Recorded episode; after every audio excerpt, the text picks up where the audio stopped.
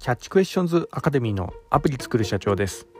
えー、本日はですね海外から日本を狙う PC サポート詐欺というようなところでお話の方させていただきたいと思います、えー、私のこちらの番組はですね主に YouTube で配信させていただいておりまして YouTube の方はですね iPhone アプリの作り方ラズベリーパイによるリモートサーバーの構築方法仮想通貨のマイニングなどちょっと専門的なお話などもさせていただいております、えー、こういったお話がお好みというような方いらっしゃいましたら YouTube の説明欄ですね、えー、そちらに番組リスト別に URL 貼ってありますのでこちらからもぜひよろしくお願いいたします。え YouTube でアプリ作る社長と検索していただいたら出てくるかと思います。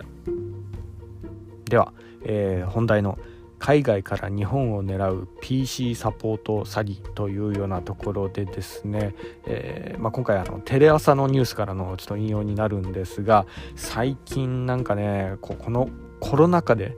えー、まあ、あの PC を使い始めたお年寄りとかが結構増えてきてるせいかこの PC サポート詐欺たるものがですね今こう増えてるみたいなところがあるみたいですね。でまあどうやらあの海外から、えーまあ、そういった、えー、もので、まあ、日本のお年寄りお年寄りですよね、まあ、あの情弱世代だとかその辺を、まあ、PC をあまりこう使い慣れていないような世代ですよね。あの辺をこう狙ってるみたいなそんなようなあの、まあ、ニュースではあったんですが、まあ、何でもねその被害者は、まあ、最初はなんか3万とか5万とかこうパッとねあのお年寄り結構お金持ってるんでねそういうのパッと払っちゃうんですよね。コンビニのプリペイドカードとかでなんか払い込ませて。でその後に、えー、カード認証とかちゃんとされてませんよみたいな感じでこうふっかけてで一回あの人間ってコミットするとどんどんコミットしてっちゃうんで。でそこから最初3万から5万から始まってこうどんどん数十万数百万っていう単位でこう、まあ、被害に遭われてしまったみたいなそんなようなケースがあるみたいなんですね。で、まあ、これはですね、まあ、一つねこれ、まあ、私のこちらの番組見られてる方はですね、まあ、あの IT エンジニアの方とか結構多いんで、まあ、あの IT リテラシーがねそもそもこう高かったりするんでこんなような詐欺にはまず合わないとは思うんですけどただあの、まあ、どういうような手口で今こう日本をですね日本が狙われてるのかだとか、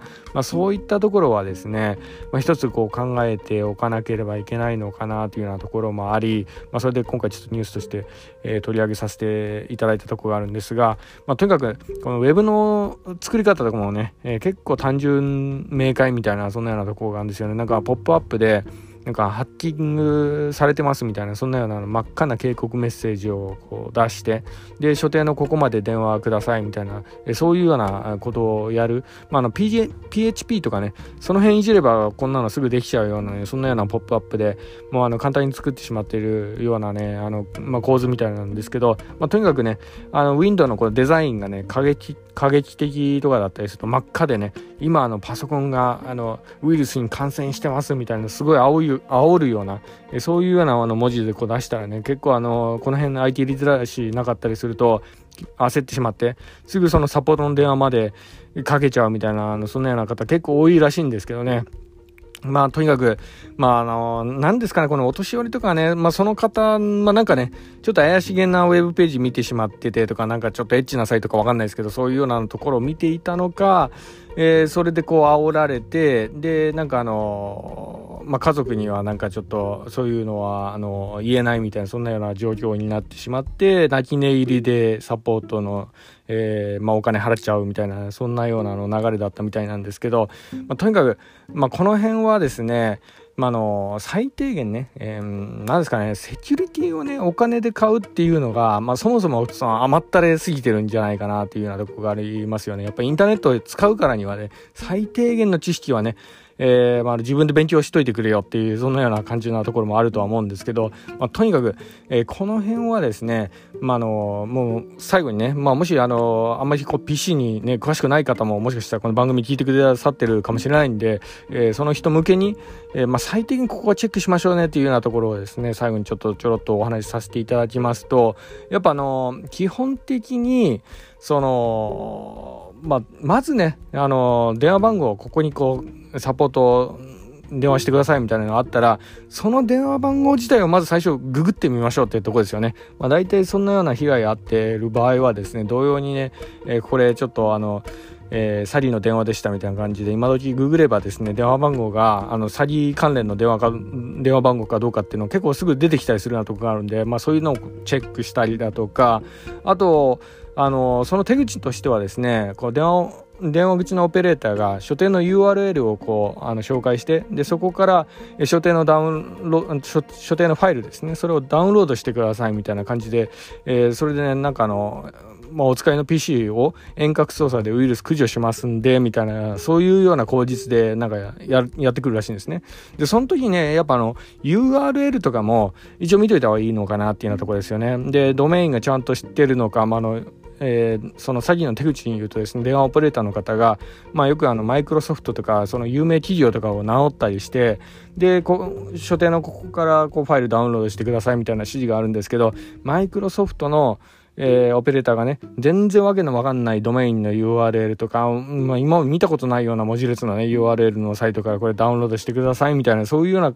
まあ、ことをやらせるんだとしたら、まあ、これはちょっと怪しいなっていうのは、まあ、あの感づいてほしいなっていうようなところでもありますかね。まあ、とにかくその、まあ、何でもかんでもねこの脆弱なお年寄り世代ならではの行動なのかもしれないんですけど分からなくなったらすぐ電話みたいなねそういうような悪しき習慣ですよね。まあ、こういったところが今逆に利用されてるのかなっていうような感じもしますかね。だからあの先ほども言いました通りどんなにね、え強固なウイルスソフトとか入れてファイルファイアウォールとかそういったものでこうガチガチに死守してもですね、え PC を使う人間が情弱すぎるとですねもう電話1本でね口車に乗せられてもうその自分の PC が感染してしまうなんていうことがよくあるのでやっぱなんやかんや言ってねそのまあ、セキュリティの部分はある程度自分で勉強しておかなければいけない時代なのかなっていうようなとこがありますね。で今の詐欺もですねもうシステムをねこう騙すぐらいだったら人を騙した方が手っ取り早いなっていうような流れにもなってきてるんでなんでそうなんですよもうあのセキュリティはねお金ではもう買えないような時代にもなってるかもしれないですかね。やはり自分でそれなりの最低限のねえー、インターネットセキュリティの部分は、えー、自習自習で勉強しとかないといけない、うん、ここが今こう大切でありやらなければいけないところなのかなというようなところですかね。うん。まあ、だからその、うん、本当にこの、まあ、怪しい会社かどうかその電話口のサポートの方が本物かどうかっていうようなものをこう、えー、見分ける、えー、判断力とかそういったものの方がねもしかしたらあのインターネットセキュリティをを考える上で結構大事な要素に回ってくるのかなというようなところでもありますかね。はい、でそのニュースによるとですね、えー、マイクロソフトとかね大手の企業を語ることが結構多いらしいんですけど、えー、やっぱその人のね言葉遣いも結構なんかあんまり良くなかったりするようなとこがあるんですよね。なんかあのまあ煽るような、えー、そういうような言い方でですねなんかあの私時間内です早くしてくださいとかそういうようなねまあものならまだいいとしてもあのなんかこうあまりにもひどくなってくるとあなたバカですかとかそういうようなこともねなんか暴言浴びせられるようなとこもあるみたいなんですね。で、それで、こう、お年寄りが参ってしまって、なんかプリペイドカードとコンビニで買って、こう振り込んじゃってっていうのがなんかあるみたいなんですけど、まあ、こういうようなね、少し攻撃的な言葉に、えー、やっぱりこう、逆に敏感になって、なる、えそういったあの、まあ、ことも結構大事かなというようなところですよね。まあ、いくらね、海外のグローバル化がこう進んで、海外のね、あの、サポートの人が、まあ、大手の企業でもね、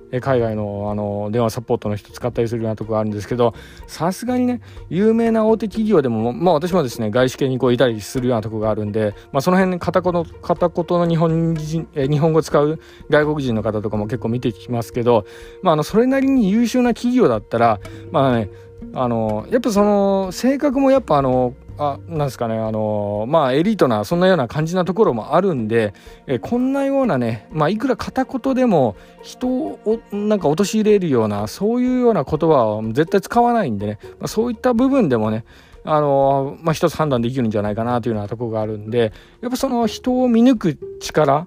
うん人を見抜く目とかそういったところの方がねこれからの時代インターネットセキュリティに結構大事になってくるのかなというようなところですかね。やっぱその今こうまああの多様化してグローバルの電話サポートの人とかこう増えてきてはいますけどそういった時に相手のサポートがまあ、本当にこう、まあ、礼儀を持って対応してくれるかどうかだとか、まあ、そういう基本な基本的なところとかもね結構あの見抜く人を見抜く上で結構大事なポイントにもなるんで、まあ、その電話サポートの方がこう信用できるのかどうかだとかねそういうのも結構大事だったりするんでだからインターネットセキュリティ単純にねプログラミングとかそういった部分をこうねあのそういったあのテクニカルの部分をこう勉強するのみならずねやっぱの人としての、えー、まあ、人柄を見抜く目だとか、えー、そういったとところが結構これから大事になってくるのかなというふうにこう感じたところでもありました。本日は以上になります。では最後にいつもと同じ言葉で締めさせていただきたいと思います。